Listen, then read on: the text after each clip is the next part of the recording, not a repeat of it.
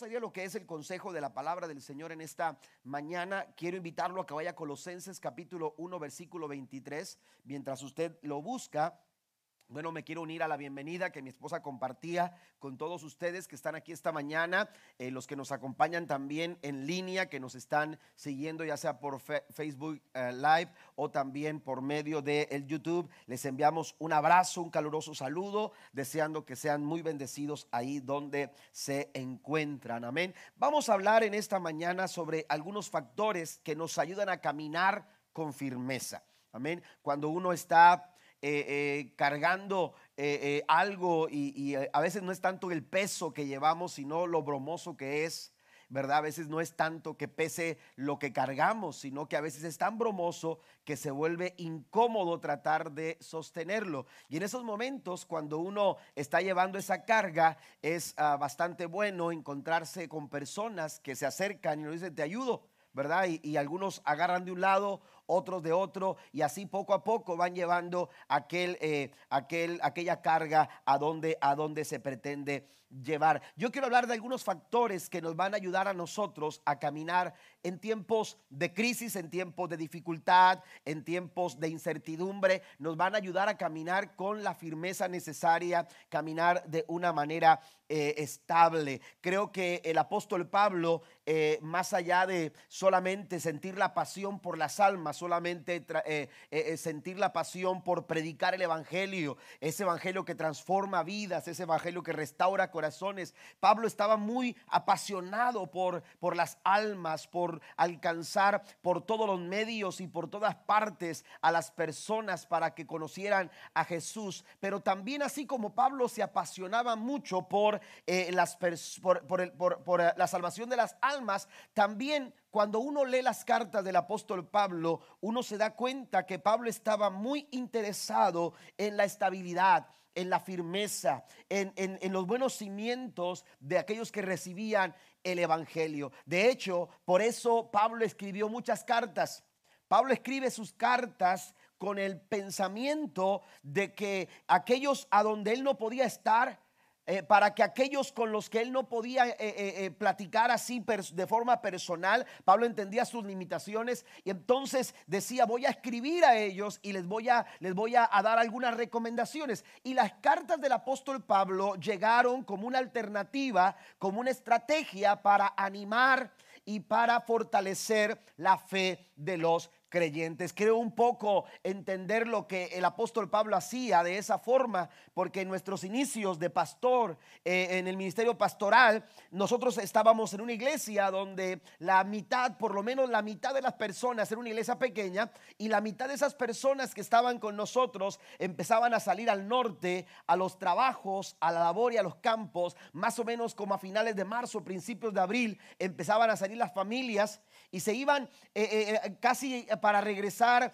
eh, los últimos de septiembre, principios de octubre, para volver a estar acá entre nosotros. Y lo que nos encontrábamos era que muchos de los que iban, cuando regresaban, venían, venían como desanimados, venían eh, fríos espiritualmente, porque era tanto trabajo allá, o, a veces estaban en los campos, en lugares donde les era difícil salir para buscar una iglesia. Nosotros siempre le decíamos, busquen alguna iglesia, este, eh, acérquense a algún lugar para escuchar el mensaje del Señor busquen la radio para ver si escuchan alguna, alguna eh, estación predicando el Evangelio y tratábamos de animar a las personas de esa forma, pero había lugares donde, donde no podían, no tenían esas alternativas y entonces la gente regresaba con un corazón frío espiritualmente, venían desanimados y teníamos que volver a trabajar con ellos. Teníamos que volver a animarlos, ¿verdad? Eh, ese era el lugar donde nosotros estábamos pastoreando, nuestra primera experiencia de, pastores. y entonces un día le dije a mi esposa, ¿sabes qué? Eh, eh, este, esta temporada lo que vamos a hacer es vamos a acercarnos a ellos a través de cartas. Amén. Y no es que yo fuera el apóstol Pablo, pero ni escribiera tan bonito como el apóstol Pablo. Pero, pero oiga, empecé a escribir cartas a los hermanos que se iban. No, tenían, no teníamos las redes sociales. Es más, eh, no era común que todos trajeran teléfono en aquel tiempo. Le estoy hablando de algunos añitos atrás, eh, más o menos mediados de los noventas. Entonces empezamos a escribir cartas a los hermanos que se iban a la labor y llegaban las cartas allá y de vez en cuando alguno me respondía las cartas. Amén. ¿Y sabe qué hacíamos también? Grabábamos los cassettes. Amén. Jóvenes, no estoy hablando en lenguas. Este, los cassettes, ¿se acuerdan de los cassettes? Amén. Los que les metíamos el dedo para darles vuelta, ¿verdad? Y, o si no, las, plumas Big, esas eran buenísimas, ya estaban hasta en el, algunos dicen que sí porque se acuerdan, ¿no? Entonces, y, a uno para poderlos mover, para eh, eh, eh, darle vuelta a la cinta, bueno, grabábamos ahí en las grabadoras, tratando de grabar el mensaje, con mucho cuidado aplanábamos los botones porque si no escuchaba... ¿verdad? Y entonces eh, eh, grabábamos ahí el mensaje para mandarlo por correo y aquellos que tenían la oportunidad de escuchar las grabaciones, aleluya, pudieran ser alimentados en su fe. Y eso nos ayudó mucho porque la gente venía conectada, la gente venía enchufada con lo que estaba pasando acá en la iglesia en Hueslaco. Creo que Pablo sentía esa carga por aquellos a los que no podía ver, por aquellos a los que no podía platicar personalmente y entonces empezó a escribir cartas. Mire lo que dice Colosenses capítulo 1 versículo número 23, con tal de que se mantengan firmes en la fe. Todo lo que se hace, todo lo que se realiza, todo lo que llevamos a cabo es con este propósito, con tal de que se mantengan firmes en la fe, con tal de que ustedes puedan caminar con firmeza, dice, bien cimentados y estables sin abandonar la esperanza que ofrece el Evangelio. Este es el Evangelio que ustedes oyeron y que ha sido proclamado en toda la creación debajo del cielo y del que yo, Pablo, he llegado a ser servidor. Pablo, aleluya, tenía la intención de que los hermanos en Colosas pudieran tener un camino, aleluya, estable, pudieran llevar adelante camino, aleluya, el camino bien cimentados, que no, que no abandonaran la esperanza porque hay muchas circunstancias en la vida que están buscando que nosotros eh, flaqueemos, que nosotros fluctuemos en nuestro caminar, que de alguna u otra manera, aleluya, nuestros cimientos sean socavados y de esta forma perder firmeza y de esta forma perder estabilidad. Y entonces Pablo recomienda a los colosenses, aleluya, lo importante que es caminar con estabilidad, caminar con firmeza una vida estable, una vida firme. El caminar con firmeza supone seguridad y tranquilidad ante las adversidades. Todos buscamos de alguna manera estabilidad, ya sea a través de nuestro trabajo, Amén. La gente a veces está tratando de buscar promociones en su trabajo porque quieren una mejor posición, porque esto supone un mejor salario. Amén. Mejores alternativas eh, laborales, mejores beneficios. Todo eso está bien. ¿Por qué? Porque pensamos que si logramos alcanzar una mejor posición o un mejor salario, nosotros alcanzaremos mayor estabilidad. Pero también a veces buscamos esa estabilidad a través del desarrollo de una vida responsable. Pensamos que si aprovechamos las oportunidades conseguiremos estabilidad. A veces nos refugiamos en las personas pensando en nuestra estabilidad. Cuando éramos niños nos sentíamos seguros al sentirnos, aleluya, cobijados por nuestros padres y eso nos daba estabilidad. Amén. Contar con nuestros padres en los momentos oportunos, en los momentos de dificultad, en los momentos que no sabíamos qué hacer. Nuestros padres siempre nos daban esa cobertura que nos hacían sentir seguros, que nos hacían sentir estables. Cuando nos tocó formar nuestra familia, pensamos, aleluya, en buscar a una persona que, que precisamente también pudiéramos eh, eh, eh, trabajar juntos. ¿Para qué? Para dar estabilidad, no solamente en el matrimonio, sino también ahora en la familia. Aleluya. Y, todo eso está bien. No digo que está mal. Aleluya. Estas alternativas de estabilidad, pero todo eso es momentáneo. Porque, porque todo está estable hasta que se pierde el trabajo. Porque todo está estable recuerde que las personas no son eternas. Nuestros padres no están todo el tiempo con nosotros. Nosotros mismos como padres no podemos estar todo el tiempo con nuestros hijos. Y entonces todas las cosas que en el mundo pudiéramos nosotros encontrar como alternativas para sentirnos estables en algún momento determinado, aleluya, eh, será imposible, aleluya, recibir de eso todo el tiempo estabilidad. Lo cierto es que las personas no son eternas. El trabajo se acaba. Las oportunidades cambian y desaparecen. Hay personas, aleluya, que, que, que, cuando pierden eso no saben qué hacer y no saben cómo seguir hacia adelante. Es necesario entender esta verdad. Lo único verdaderamente estable lo encontramos en Dios. ¿Cuántos dicen amén? Lo único verdaderamente estable lo encontramos en Dios. Las palabras del salmista en el Salmo 16, versículo 8, nos expresan una clase de seguridad imposible de encontrar en ninguna otra parte ni en ninguna otra persona. Mire lo que dice el salmista, siempre tengo presente al Señor, con Él a mi derecha, nada me hará caer. ¿Qué está diciendo David aquí? Lo que el salmista está diciendo es que cuando Dios está a tu lado, cuando Dios está contigo, cuando Dios está a tu derecha, dice aquí el salmista, cuando, cuando Dios está a tu lado, aleluya, no, nada, dice, me hará caer, aleluya, puedo caminar seguro, puedo caminar con estabilidad, puedo caminar con firmeza en el camino por más complicado, por más difícil que este sea, porque mire, es importante entender que aun cuando nosotros sabemos que Dios nos da factores para, para, para estar estables, eso no quiere decir que no vamos a enfrentar adversidades.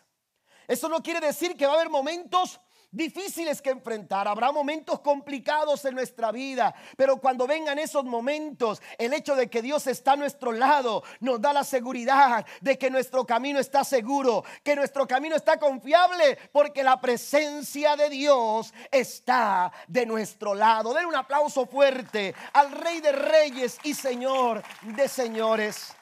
Con Él a mi derecha con Él a mi derecha yo estoy seguro. Con Él a mi derecha, aleluya, dice el salmista, nada me hará caer aun cuando la amenaza es latente, aun cuando la circunstancia es adversa más adelante, en el Salmo 40, versículo 1 en adelante, mire lo que dice el salmista, con paciencia esperé que el Señor me ayudara y se fijó en mí y oyó mi clamor. Estoy leyendo la nueva traducción viviente, dice, me sacó del foso de desesperación, del lodo y del fango, puso mis pies sobre un suelo firme y a medida que yo caminaba, me estabilizó.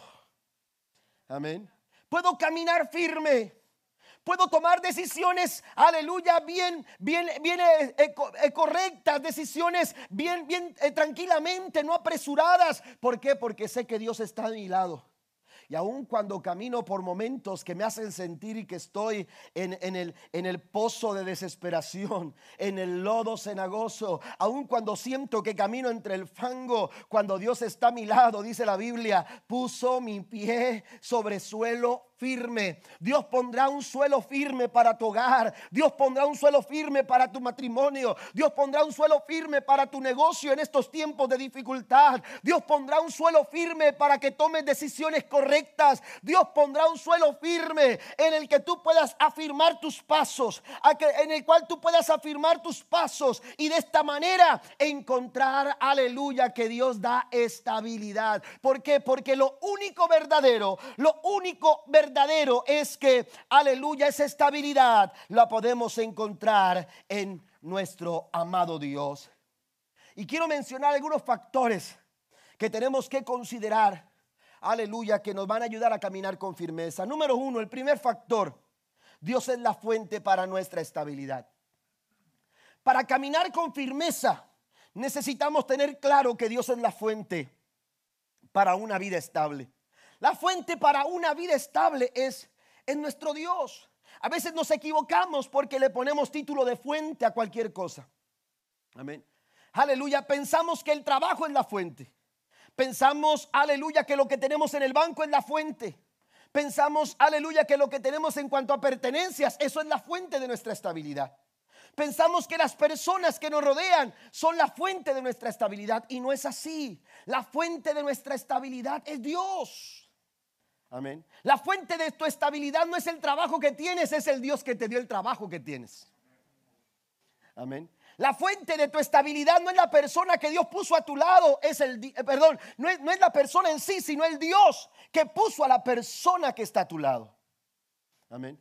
Todo eso es importante, todos, todas esas cosas es importante. Necesitamos trabajo, necesitamos familia, necesitamos esto, sí, todo eso es importante. Pero lo importante sobre todas las cosas es entender que Dios en todo es la fuente y esa fuente nunca se agota, esa fuente nunca se acaba, esa fuente fluye a pesar de la sequedad, a pesar de la adversidad, a pesar de las necesidades que pudiéramos nosotros enfrentar. Cristo es una fuente inagotable de bendición y provisión para nuestras vidas. No nos equivoquemos. No nos equivoquemos dándole crédito o mayor crédito al trabajo que al Dios que nos ha dado el trabajo.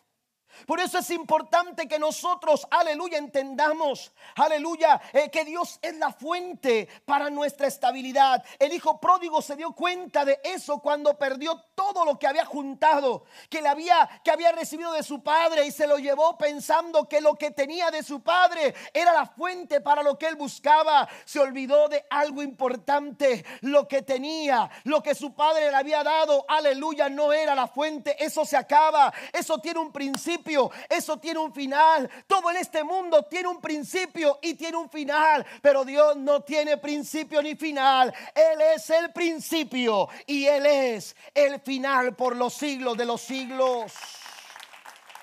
Él es la fuente. Aleluya, muchas veces entramos en, en, situaciones como las del hijo pródigo porque, porque nos dejamos llevar por lo que tenemos y nos dejamos impresionar. Pero ¿qué sucede cuando lo que tenemos se acaba? El hijo pródigo se dio cuenta que se había equivocado de fuente. Cuando ya no tuvo la fama que tenía, la reputación que tenía por, por, el mucho dinero que tenía, por las muchas posesiones que tenía, cuando empezó a perderlo todo, la Biblia dice, hermanos, que hasta sus amigos se alejaron de él. Cuando empezó a perderlo todo, se dio cuenta, aleluya, que la fuente se le había acabado, lo que él pensaba que era su fuente se le había, se le había, se le había ido de las manos. Y cuando se vio las manos vacías, él dijo, ¿cuántos jornaleros? ¿En dónde? En la fuente. En casa de mi padre. Aleluya, él pensó que estaría mejor lejos de casa. Él pensó que estaría mejor lejos de su padre, pero el padre, aleluya, de esta parábola, el padre representaba, aleluya, el gran amor de Dios, representa a Dios como la fuente inagotable para nuestras nuestras vidas. Aleluya, y entonces aquel muchacho entendió, aleluya, cuántos jornaleros en casa de mi padre tienen, aleluya, un mejor pan, un mejor lugar donde dormir que yo, aleluya, que soy su hijo, pero estoy lejos de la fuente no nos equivoquemos. Aleluya, Dios es la fuente para nuestra estabilidad. Mira lo que dice el apóstol Pablo en 2 Timoteo, capítulo 1, versículo 7. Dice, porque no nos ha dado Dios, note, Dios es la fuente, no nos ha dado Dios un espíritu de cobardía, sino de poder, de amor y de dominio propio. Usted puede caminar tranquilo cuando usted es influenciado por el Espíritu Santo de Dios en su vida. Cuando el Espíritu Santo de Dios está dirigiéndote, te está guiando en tus decisiones, en los pasos que tienen que dar. Cuando tú le das la oportunidad al Espíritu de Dios para que domine y controle tu vida, aleluya, tú puedes estar tranquilo. No podemos nosotros, aleluya, eh, eh, eh, tener control de las circunstancias que suceden en torno a nosotros. No podemos tener el control de todas las circunstancias. Lo que está pasando ahora mismo a los gobiernos, hermanos, se les ha salido de control. Amén. Y algunos hasta lo han utilizado como, como una estrategia política para atacarse. Amén. Y, y no solamente en este país, en muchos países. Amén. ¿Por qué? Porque, aleluya, esto es algo que se ha salido de control, pero a Dios nada se le sale de control. Nosotros no podemos, aleluya, determinar lo que sucede en derredor nuestro. Eh, eh, quizás no está bajo nuestro control. No podemos determinar cómo, cómo las cosas suceden en derredor a nosotros. Pero lo que sí podemos determinar es la forma en que nosotros reaccionamos a esas situaciones. Y es ahí donde el dominio propio manifestado de parte de Dios a través de su Espíritu Santo, cuando el Espíritu Santo controla tu vida, entonces el dominio propio va a operar en nosotros, aleluya, como el fruto del Espíritu Santo que es, y nos va a ayudar con, a caminar con estabilidad en medio de los momentos difíciles de la vida. Por eso el apóstol Pablo le recuerda a Timoteo, no nos ha dado Dios un espíritu de cobardía. El temor no puede dominar tu vida. El temor no puede, aleluya, abrazar tu corazón. El temor no puede dirigirte a ti porque el temor no viene de Dios. Lo que viene de Dios es un espíritu de poder, de amor y de dominio propio. ¿Cuántos alaban a Dios esta mañana? Tenemos que recibir de la fuente de, Dios, nuestra, nuestra fuente inagotable, recibir, aleluya, la estabilidad. Pablo escribe también, aleluya, perdón, el apóstol Pedro escribe también eh, esta palabra en su segunda carta. Dice el apóstol Pedro en el verso número 15, tengan presente que la paciencia de nuestro Señor significa salvación tal como les escribió también nuestro querido hermano Pablo, con la sabiduría que, Dios le dio. Y el verso 17 dice, así que ustedes, queridos hermanos, puesto que ya saben esto de antemano, manténganse alertas, no sea que pierdan la estabilidad y caigan. Amén. Pablo, eh, Pedro lo que está eh, eh, diciéndole a sus, a sus lectores, les está diciendo, recuerde las palabras sabias de Pablo. Pablo también mencionaba este mismo tema y estaba también dándoles recomendaciones y, que les decía el apóstol Pablo, Dios es paciente, Dios está trabajando. Dios está obrando, no lo estamos viendo quizás, a veces no, no, no estamos viendo lo que Dios está haciendo, pero la paciencia del Señor, dice el apóstol Pedro. Recuerden esto, la paciencia del Señor es para vuestra salvación. Cuando Dios está trabajando en nuestras vidas, cuando Dios es la fuente de nuestra vida, hermano, lo que pasa, lo que sucede, aleluya, Dios, todo está bajo el control de Dios y Dios está trabajando para el bien de nosotros, para el bien de sus hijos. La Biblia dice que a los que aman a Dios, todas las cosas suceden para bien. Por eso, por eso el salmista dice, pacientemente esperé en el Señor.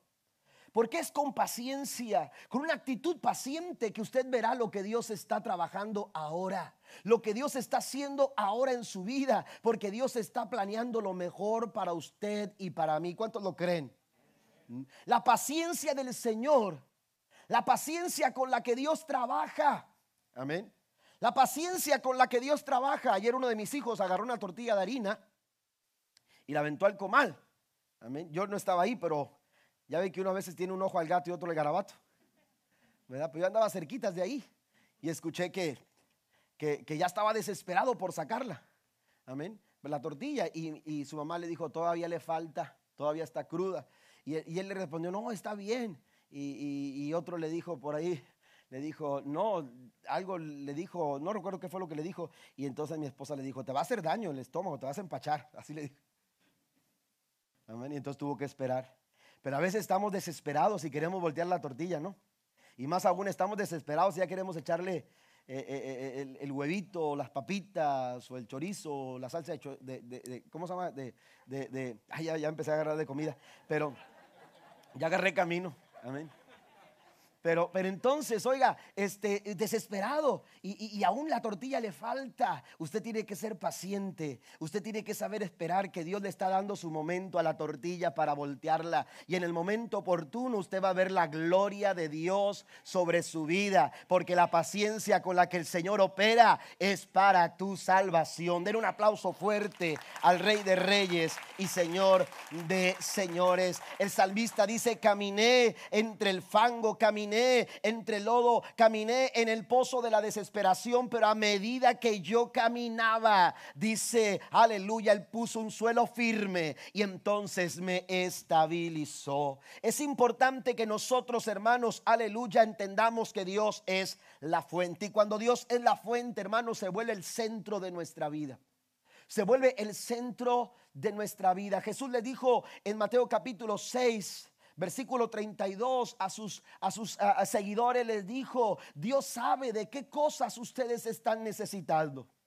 Dios conoce su situación, Dios conoce lo que están pasando ahora mismo, pero entiendan algo, por más que se afanen y por más que se preocupen, no van a resolver su situación. La respuesta está en, en, el versículo 33. La respuesta a tu necesidad está en el capítulo 6 de Mateo, versículo 33. Busquen primeramente el reino de Dios y su justicia. Jesús les está diciendo, el problema de ustedes está en sus prioridades.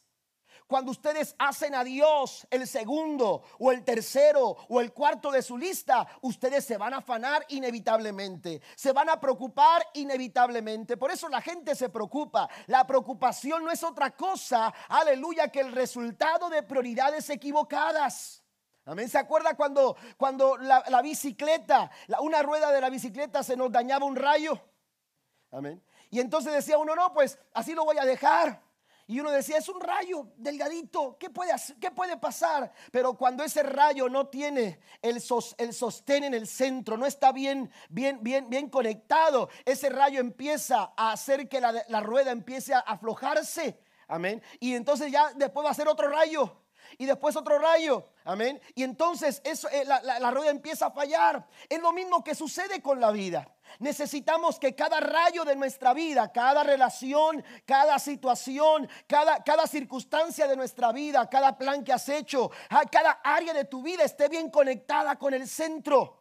Porque cuando no está conectada con el centro, tu vida, tu rueda, va a empezar a darte problemas, va a empezar a darte a dar dolores de cabeza. Pero es importante entender que los rayos no son más importantes que el centro. Lo más importante de una rueda es su centro, porque esa hace circular las cosas perfectamente. Es importante que nosotros determinemos cuál es el centro de nuestra vida y quién está ocupando el centro de nuestro corazón. Cuando nuestro centro es Cristo, la Biblia dice, aleluya, de modo, eh, la Biblia dice que si buscamos primeramente el reino de Dios y justicia, las demás cosas, todas las demás cosas, cuando Cristo es el centro, las demás cosas vendrán por añadidura. Todo va a estar arreglado. Cuando tu centro está bien, cuando el centro de tu vida es Jesús, hermano, todo lo demás, tu rueda va a correr perfectamente. Vamos, vamos más adelante. Número dos, evalúe sus amistades. Es importante evaluar nuestras amistades. Si queremos caminar con firmeza, otro factor importante para caminar con firmeza es evaluar, hacer una evaluación de nuestras amistades. Y en una evaluación uno, aleluya, analiza, uno eh, eh, eh, de alguna manera empieza a observar lo que está bien y lo que está mal. Y hay relaciones o hay amistades, aleluya, que quizás no te están dando lo que tú necesitas para caminar con la firmeza que Dios quiere que lo hagas. Pablo lo está diciendo en esta carta a los colosenses. Pablo está diciendo, dice, para que se mantengan firmes en la fe, bien cimentados y estables, sin abandonar la esperanza. Cuando la, relación eh, eh, que, que nosotros desarrollamos con alguna persona, con alguna amistad, hermano, no nos está permitiendo caminar con, la firmeza que nosotros eh, eh, debemos de hacerlo, cuando no nos permite estar bien cimentados, cuando esa relación de amistad no, es, no, nos está, eh, aleluya, dando la, estabilidad que necesitamos o nos está llevando a considerar abandonar la esperanza en Dios, hermanos, esa amistad no es, no, no es saludable. Esa amistad no te beneficia absolutamente en nada. Y entonces te tienen que tomar decisiones.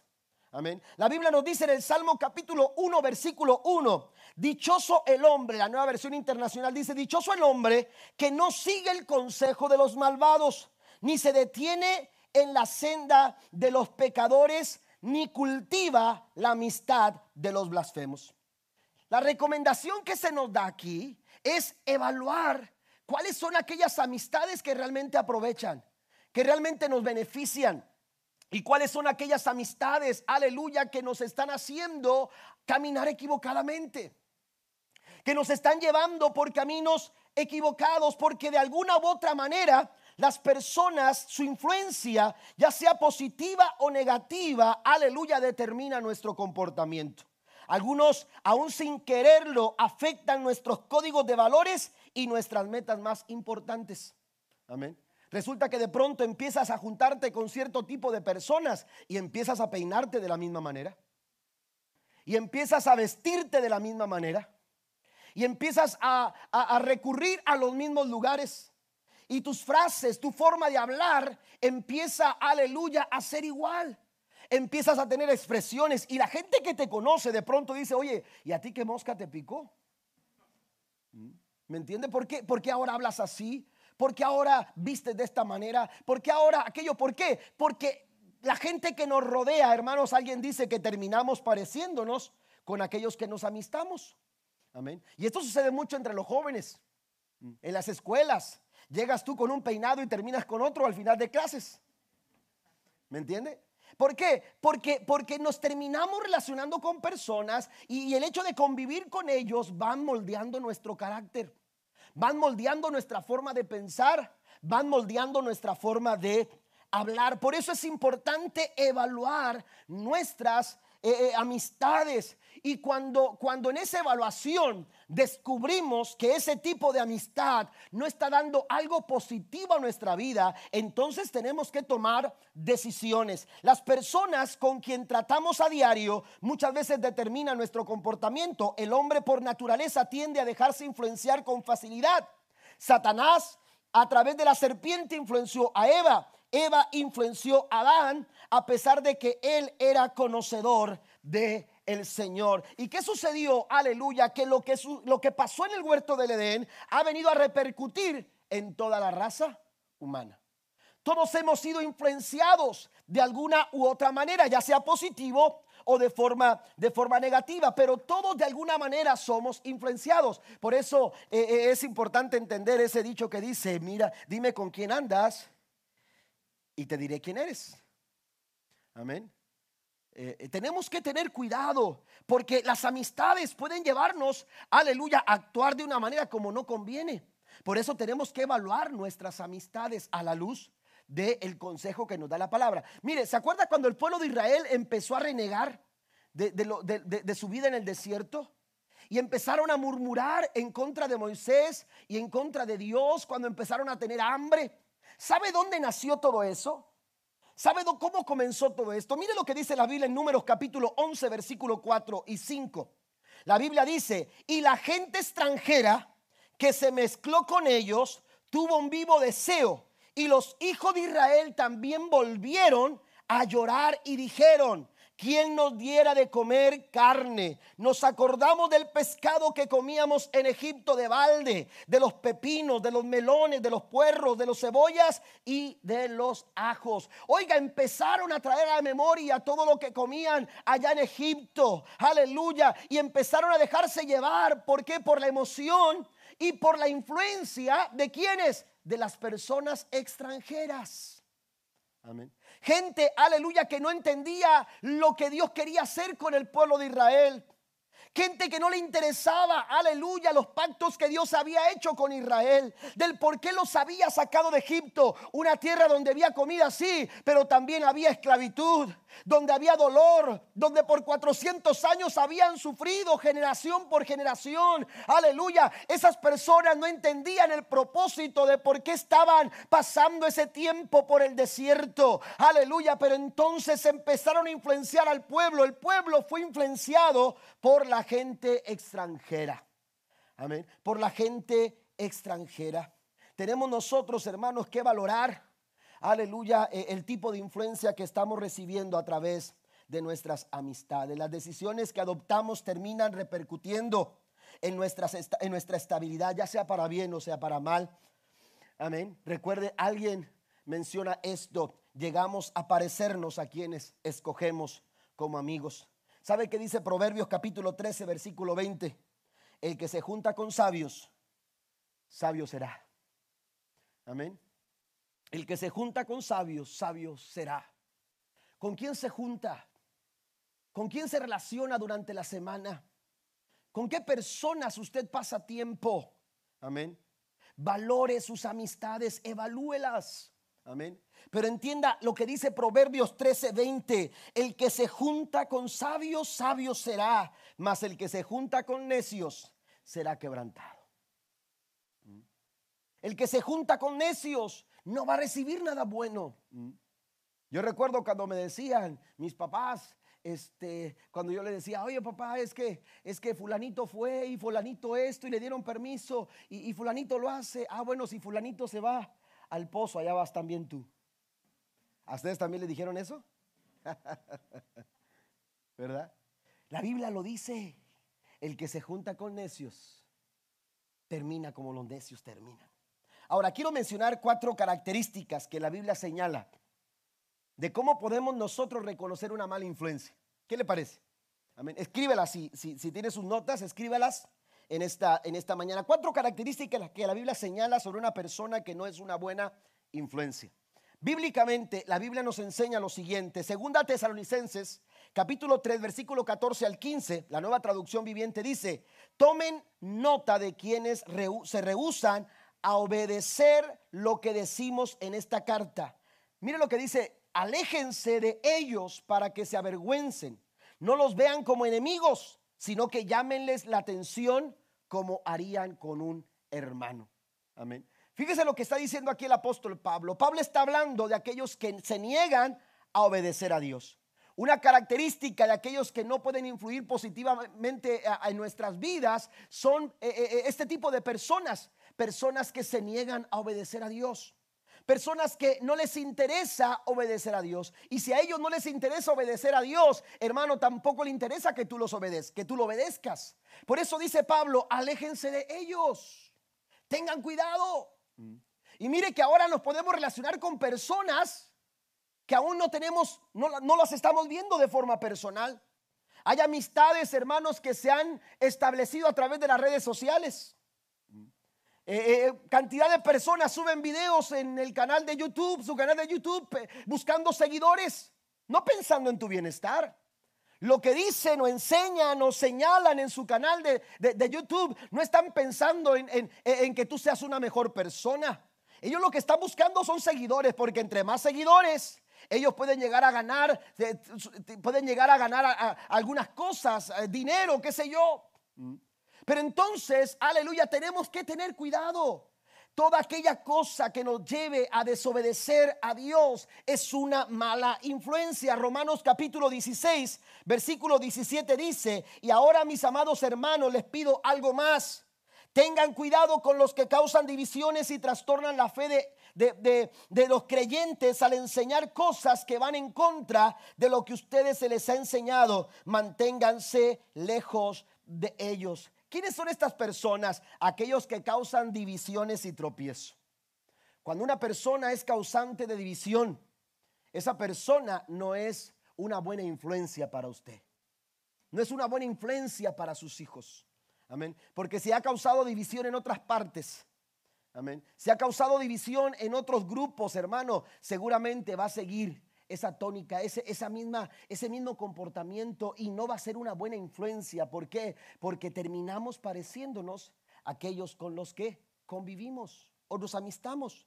Tercero, andan desordenadamente. La Biblia dice en segunda de Tesalonicenses capítulo 3 verso 6, pero os ordenamos hermanos en el nombre de nuestro Señor Jesucristo, que os apartéis de todo hermano que anda desordenadamente. Amén. Una persona que vive desordenadamente, otras versiones dicen que viven ociosos, ociosos o que viven eh, su vida eh, eh, como vagabundos o son vagos, así dice una versión. Amén. Son vagos.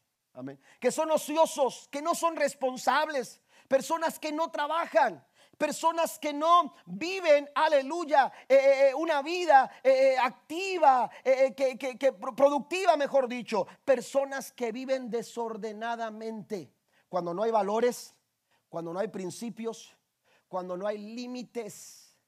Amén. Cuando no hay límites, muchachos, a veces es que es que ¿por qué me dicen que llega a tales horas? A fulano de tal no le dicen a qué horas tiene que llegar cuando no hay límites. Esa falta de límites cuando no hay límites. La, vida es, es, una vida de equilibrio y en la vida hay que tener limitaciones. Todo me es lícito, dijo Pablo, pero no todo me conviene. Hay que estar atentos a los límites en la vida, porque si no tenemos límites podemos fracasar, podemos darnos golpes muy duros y podemos eh, eh, eh, acabar como Dios no quiere que lo hagamos. Entonces tenemos que tener mucho cuidado. Aleluya, personas que andan desordenadamente, los veo así un poquito medios, como que su tapabocas me ve un poquito así medio ¿Quién sabe cómo? bueno, piensen en lo terrenal también.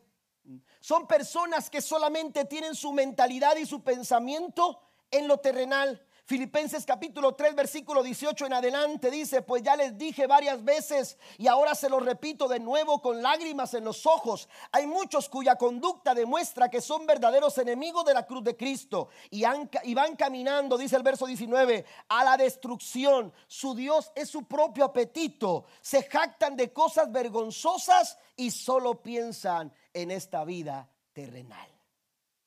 Estas, estas cuatro características, hermanos, son una buena forma de evaluar las, las influencias que recibimos. Si la influencia es negativa, hermanos, va a estar acorde a estas cuatro características. Eh, una joven un día se acerca a, un predicador, Carlos Spurgeon, para, para, pedir un consejo porque ella quería, quería eh, ganarse para Cristo a un muchacho, ¿verdad? Y entonces ah, le dijo, mire pastor, mire maestro, quiero, quiero, quiero, esta persona me está invitando a salir, quiere tener, este, ah, eh, eh, eh, quiere acercarse conmigo y empezar a platicar, pero no es cristiano, vive así, vive así, hace esto. Empezó a darle detalles. Y era un muchacho que tenía un comportamiento no muy bueno. Y entonces el hecho de ganárselo para Cristo no es un problema. Amén. Pero hay que dejar que Dios obre. Amén. Pero el problema es cuando quieres que Dios se lo gane y, luego te lo quieres ganar tú, ¿verdad? Y entonces resulta que, aquella, aquella, muchacha le dijo, mira, pasa así, le dijo, mira, te voy a dar un consejo, pero te voy a pedir que te subas a la mesa. Y entonces la muchacha se sube a la mesa, el hermano, que era un hermano eh, pues grandecito, ¿verdad? Este, le dice, se queda abajo y, y ella se sube a la mesa y entonces le dice, dame la mano, por favor. Y entonces la muchacha le da la mano y le dice, eh, por favor, ¿me ayudas a subir a la mesa? Y entonces eh, la, muchacha empieza a jalarlo, lo empieza a jalar, lo empieza a jalar y, pues no podía subirlo. Y, el hermano le decía, jala más fuerte, jala más fuerte para poder subir. Y, la muchacha jalaba más fuerte eh, para, para, que subiera el hermano, pero el hermano no podía subir. Y le dijo, es complicado, no puedo subirlo está muy grande para, para poderlo subir. Y entonces le dijo, es cierto. Y entonces el, hermano le dijo, le dijo, es cierto. Y, en el momento que estaba hablando con ella, le hizo un jalón. Y al momento de jalarla así suave, muy fácil se la trajo para abajo. La jaló hacia abajo. Y, y la muchacha se sorprendió de ese movimiento. Y entonces le dijo, así es. ¿Te fijas qué tan difícil es poder jalar hacia arriba? ¿Mm? ¿Y qué tan fácil es jalar hacia abajo. Tenemos que cuidar, amados hermanos, nosotros, nuestras relaciones y entender aleluya, que hay influencias malas que quieren hacer que nuestro caminar en la vida sea inestable. Y a veces el enemigo se vale de personas y se vale de amistades que no edifican, que no te conducen a nada bueno. Y en ese momento uno tiene que estar alerta, como nos dice la palabra del Señor. Romanos capítulo 12, versículo 12 dice, no imiten las conductas ni las costumbres de este mundo, más bien dejen que Dios los transforme en personas nuevas al cambiar cambiarle la manera de pensar y entonces aprenderán a conocer la voluntad de Dios para ustedes, la cual es buena, agradable y perfecta. Número tres, eh, el tercer factor es mantenga la unidad. Mantenga la unidad. Mire, la intención no es aislarnos. Jesús dijo, no te pido que los quites del mundo, sino que los guardes del mundo. Los guardes del mal. Ahora, ¿qué es lo que sucede cuando nosotros buscamos la unidad? Cuando nosotros mantenemos la unidad. Job capítulo 4, versículo 3 al 4, Elifaz hablando a Job, le dice lo siguiente en forma de recordatorio, le dice, antes alentabas a mucha gente y fortalecías a los débiles. Tus palabras daban apoyo a los que caían, animabas a los que a los de rodillas temblorosas. Lo que hace Elifaz eh, en un momento determinado, cuando Job está pasando la prueba, es traerle a la memoria el gran beneficio que hay cuando nosotros vivimos en unidad.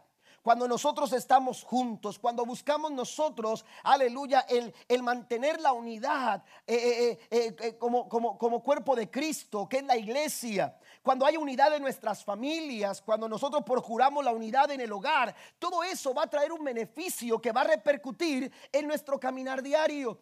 Nuestros hijos van a caminar con seguridad. ¿Por qué? Porque su camino va a ser estable. Nuestro matrimonio, nuestra familia, la iglesia en general, aleluya, va a caminar con estabilidad. ¿Por qué? Porque, porque estamos unidos. Y a medida que nosotros busquemos la unidad y alimentemos la unidad, aleluya, y desarrollemos vínculos como familia espiritual, nosotros encontraremos estabilidad encontraremos estabilidad. Decía el salmista, a medida que yo caminaba, el Señor me estabilizó.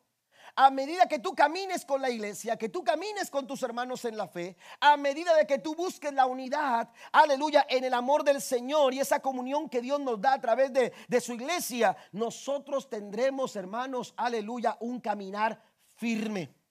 Mire lo que dice la escritura. Dice que Job alentaba a los que estaban desanimados, fortalecía a los que estaban débiles. Él daba palabras que daban apoyo a aquellos que habían caído, pero también dice que animaba a aquellos que tenían rodillas temblorosas.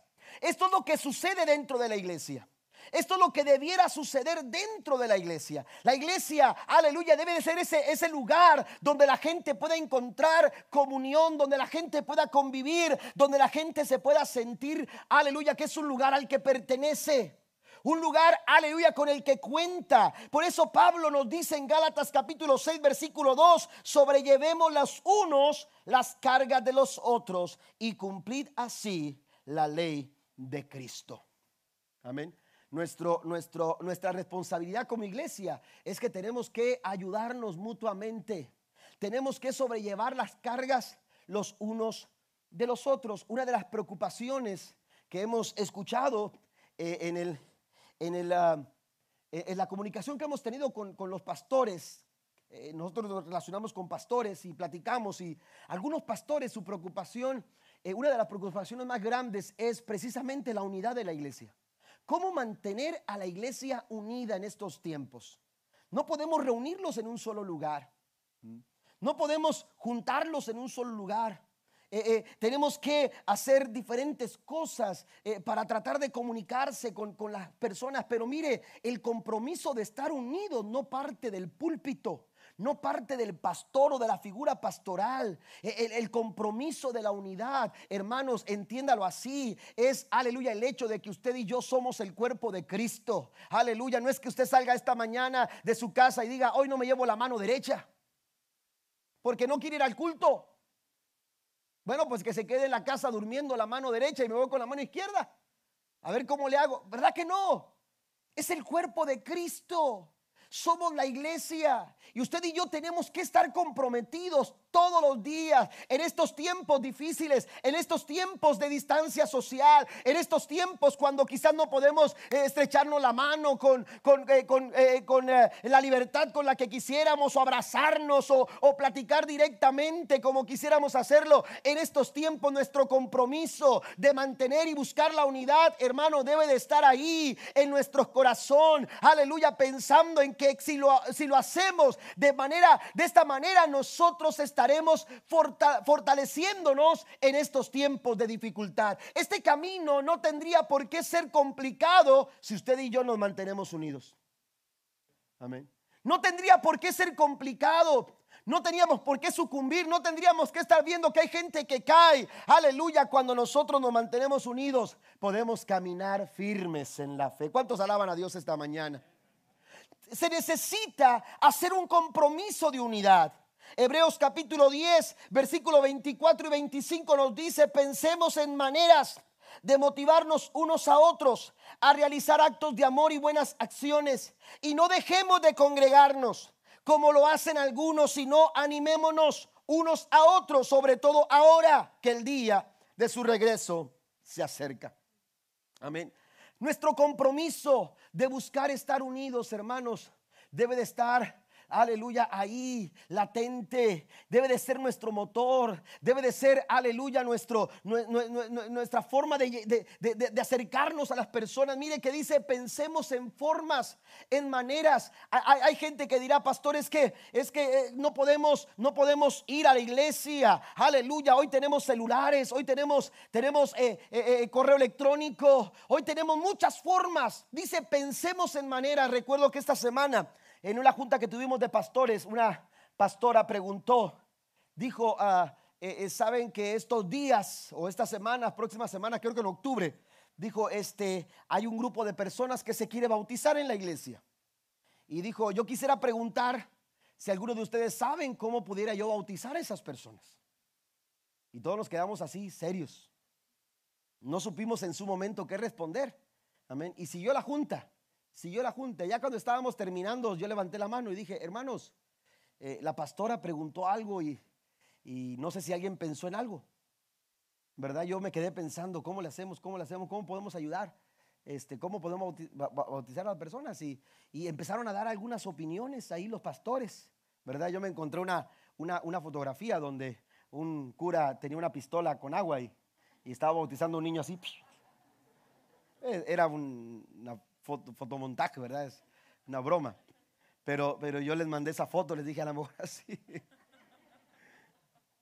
Este, pero, pero yo, bueno, ya después le dije, mire, yo creo que lo más prudente es posponerlos. Amén, posponerlos. Y, y, este, pero otros dieron otra opinión y cada quien dio una opinión. Y eso, eso nos ayuda. Amén, nos ayuda porque nos pone a pensar en formas, en maneras. ¿Usted se ha puesto a pensar? ¿Cómo puede acercarse a esa hermana, a ese hermano, a esa familia que quizás no ha encontrado en alguna reunión de la iglesia, que quizás no ha encontrado, aleluya, eh, eh, ya no, no, se ha visto como lo hacían antes? Ha pensado en maneras de cómo acercarse a esa persona porque el compromiso suyo, el compromiso mío como iglesia es que mantengamos la unidad, que mantengamos la comunión y tenemos todos los días que pensar eh, de qué forma yo puedo acercarme, de qué forma forma yo puedo acceder. ¿Para qué? Para motivar a otros, para realizar actos de amor, para, realizar buenas acciones. Y dice la Biblia, no dejen de congregarse como algunos tienen por costumbre. Así que anímense unos a otros. Dice, sobre todo ahora que el día de su regreso está, está cerca. Necesitamos mantener la unidad porque la unidad seremos más estables. Número cuatro, voy un poco más rápido. Involúcrese en el servicio cristiano otro factor de, estabilidad es servir. Otro factor de, de estabilidad es poner al servicio del Señor sus talentos, su ministerio, su capacidad y sus recursos. Amén. Quiere ser una persona estable. Póngase activo en el servicio del Señor. Mire lo que dice la Biblia hablando el Señor Jesucristo en San Juan capítulo 13, verso 15. Les di mi ejemplo para que lo sigan hagan lo mismo que yo he hecho con ustedes. El servicio cristiano, amados hermanos, da significado a nuestra vida. Nos da sentido. ¿Para qué estamos aquí? ¿Para qué somos parte de la iglesia? Estamos aquí para servir y nos da identidad con Cristo. Porque Jesús dice, yo les di ejemplo a ustedes. Yo les he dado ejemplo a ustedes y la expectativa de Cristo es que ustedes sigan su ejemplo, que yo siga su ejemplo. En el versículo 17 Jesús señala lo siguiente, dice, dichosos serán si lo ponen en práctica. Amén. Dichosos serán si ustedes ponen en práctica el ejemplo que les he dejado. Dios tiene expectativas, hermanos, en este tiempo para usted y para mí. Y es que nosotros sigamos sirviéndole. ¿Eh? ¿Me entiende? El servicio cristiano no tiene cuarentena. ¿Está conmigo? El servicio cristiano no hace cuarentena.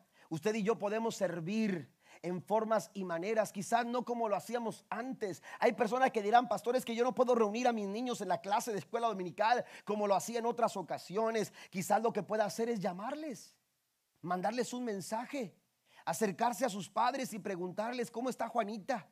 ¿Cómo le ha ido a Juanita? ¿Ha estado leyendo la Biblia, Juanita? Ah, ah, yo no sé si hay una Juanita aquí, pero, pero, pero, pero, pero eh, eh, acercarse y preguntar cómo está eh, Ramón, cómo está Pedro, cómo está Juan, cómo está Santiago, qué sé yo. Oiga, podemos hacer muchas cosas, poner a nuestro, poner al alcance del servicio cristiano nuestros talentos, nuestras capacidades, nuestros recursos. Miren, nosotros tenemos un grupo de oración de la iglesia que todos los jueves está reuniéndose a las 8.30 de la tarde para orar vía eh, eh, eh, Zoom, nos juntamos y ahí juntamos todas las peticiones durante la semana y tomamos el tiempo necesario para orar. Y cada vez que una, una necesidad es respondida, hermano, la vamos quitando, la vamos quitando. Y hay muchas necesidades que se han sido quitadas porque Dios ya las ha respondido. Y mientras esa necesidad no tenga respuesta, seguimos clamando, seguimos pidiendo. Y ese grupo de oración, ¿sabe quiénes son? Los que servían aquí en el altar.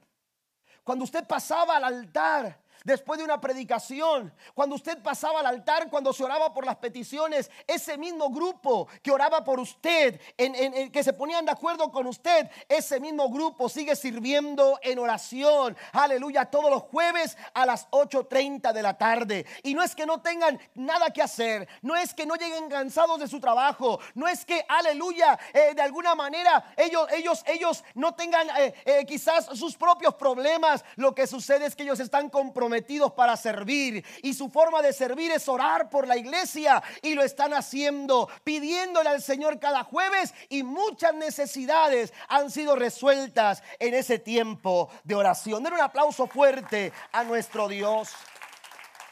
La expectativa de Dios es que sirvamos. Y el servicio cristiano le da estabilidad a nuestras vidas. Por lo tanto, mis amados hermanos, permanezcan fuertes y constantes. Trabajen siempre para el Señor con entusiasmo porque ustedes saben que nada de lo que hacen para el Señor es inútil. Amén. Hemos tenido necesidad de ujieres en estos días, durante estas fechas. ¿Mm? ¿Me entiende? Y ahora hemos visto maestros de escuela dominical trabajando como mujeres. Amén. Porque el que, el que quiere servir, en cualquier lugar encuentra, en cualquier, en cualquier posición encuentra lugar para hacerlo. ¿Está conmigo? Es que no está mi posición, es que no está el lugar donde yo trabajaba. Hay muchas otras maneras en las que usted y yo podemos servir. Pero hay que pensar, como dice el apóstol Pablo, como lo decía en su carta a los hebreos, pensar de qué forma podemos hacerlo. Este es el tiempo. Hoy más que nunca la luz de Cristo tiene que brillar. Hoy más que nunca la iglesia tiene que ser sal. Hoy más que nunca la iglesia, aleluya, tiene que ser luz en medio de las tinieblas. Jesús les dijo a sus seguidores, hacia alumbre vuestra luz delante de los hombres esta pandemia, e, e, este tiempo, aleluya, eh, complicado que, que, hemos estado viviendo, no puede hacer que la luz de Cristo se apague en nuestros corazones. La luz de Cristo tiene que ponerse sobre la mesa para alumbrar, aleluya, toda aquella habitación que necesita ser alumbrada. Y usted y yo somos llamados a hacer esa luz, aleluya, que dé, que, dé, que guía, que dé dirección a aquellas personas, la iglesia, aleluya, ha llamada a ser luz en el mundo. Aleluya. Y dice Cristo, así alumbre vuestra luz delante de los hombres para que vean vuestras buenas obras y glorifiquen a vuestro Padre que está en los cielos. Tenemos que alumbrar iglesia, tenemos que brillar. Y por último, número cinco, número cinco, el quinto factor de estabilidad, el quinto factor que nos ayuda a mantener, a caminar con firmeza es escuchar la voz de Dios. Es escuchar la voz de Dios. Que nuestro oído esté atento a escuchar la voz de Dios. Hoy en día, hermanos, muchas voces se han levantado para decir, para opinar. Amén. Para querer, pretender guiar. Y hay muchas voces que se escuchan, pero nuestra voz tiene que estar atenta a escuchar lo que Dios está diciendo en este tiempo. Lo que Dios está hablando en este tiempo. Amén. La Biblia nos dice en la carta del apóstol Pablo al Romanos capítulo 10, verso 17. Así que la fe viene eh, como resultado de oír el mensaje. Y el mensaje que se oye es la palabra de Cristo. ¿Sabe que los médicos afirman que aquellos que tienen problemas de audición, que tienen problemas en sus oídos, eh, ellos tienen muchos problemas de estabilidad, de balance? Hay personas que por una infección eh, que se agravó, les afectó su oído. Y en el oído, hermanos, está el balance. En el, oído está el equilibrio. Hay personas que son muy dadas a, a, a picarse el oído con la intención de limpiárselo y de pronto se lastiman y después están perdiendo el equilibrio. ¿Me entiende? Por muchos factores el oído puede ser afectado y cuando el oído está afectado, el balance en el cuerpo se afecta. Amén. Hay gente que siente mareos, hay gente que siente que se desestabiliza, hay personas que pierden el equilibrio y piensan que es otra cosa y cuando de pronto el doctor te dice, ¿sabes qué son los oídos? Tu problema es un problema auditivo y por eso no tienes equilibrio, no eres estable, no tienes balance. Cuando nuestro oído espiritual está afectado, no tendremos balance. Cuando nuestro oído está siendo afectado, hermanos, por, por voces equivocadas, cuando estamos prestando atención, póngase de pie conmigo, por favor. Cuando estamos siendo afectados por, por mensajes equivocados, cuando estamos prestando nuestro oído a escuchar cualquier cosa y no estamos escuchando la voz de Dios, nuestro oído va a perder balance, nuestro cuerpo va a perder balance y entonces no seremos estables. Usted quiere ser estable, quiere ser, quiere caminar con firmeza, usted quiere caminar con buenos cimientos, usted quiere mantener, no abandonar la esperanza, usted necesita prestar su oído a lo que Dios está hablando. Porque los que escuchan a Dios, escucha esto, la fe viene por el oír, el oír la palabra de Dios. Y cuando usted recibe la palabra, usted va a recibir fe. Y en medio de toda la situación adversa, usted escucha lo que Dios está diciendo y usted va a tener fe. Eso fue lo que ocurrió con la mujer de flujo de sangre. Sabía su situación, sabía su dificultad, se sentía enferma, quizás con dificultades para caminar. Pero cuando oyó hablar de Jesús, cuando esta mujer puso atención a lo que Dios estaba hablando, le nació una fe tan grande en su corazón que dijo, me voy a levantar y voy a ir hasta donde está Jesús, porque estoy segura, estoy confiada, estoy certera de que, aleluya, si tocare tan solamente su manto, yo voy a recibir mi milagro. Aleluya. Y entonces caminó y cuando tocó el manto del Señor, la Biblia dice que virtud sanadora salió de Jesús. Y aquel cuerpo enfermo y aquel azote sobre su cuerpo se detuvo instantáneamente. Aleluya, porque ella le creyó a lo que había oído de Jesús. ¿Sabe qué dice la Biblia sobre aquellos que han aferrado su corazón a la fe en Cristo Jesús? Son gente estable. La gente de fe es gente estable. La gente de fe camina con seguridad aun cuando los tiempos son difíciles. Aun cuando los tiempos son adversos, la gente de fe mantiene el balance. La gente de fe mantiene el equilibrio. La gente de fe nunca pierde la esperanza. Aun cuando las cosas son contrarias, porque la gente de fe dice, son como el monte de Sión, Salmo 125, versículo 1. La gente de fe son como el monte de Sión, que no se mueve, sino que permanece para siempre. ¿Sabe lo que está diciendo David? El salmista que miraba los montes de Sión, cada vez que tenía oportunidad de verlos, decía, ahí están Ahí están. En el mismo lugar. En la misma posición. No se han movido absolutamente nada. Y usted puede ir a Israel. Y usted va a ver los montes de Sión. Están ahí. Pues ¿sabe qué dice el salmista? El salmista dice, así son los que confían en el Señor. Parece no haber futuro. Parece no haber mañana. Pero cuando tú confías en el Señor, tu futuro está en las manos del Señor. Y con Él todas las cosas estarán bien. Vamos a caminar con, vamos a caminar, aleluya, con firmeza. Y vamos a ser estables cuando escuchamos la voz del Señor. Cierre sus ojos ahí donde está. Incline su rostro. Quiere levantar sus manos en este momento. Quiere levantar sus manos delante de la presencia del Señor. Es cierto, estamos pasando por quizás momentos muy complicados. Quizás hay quien ahora mismo se siente como se sentía David en el Salmo 40. David decía, estoy en el, en el pozo, en el foso de la desesperación. Estoy quizás experimentando lo difícil que es caminar en el lodo.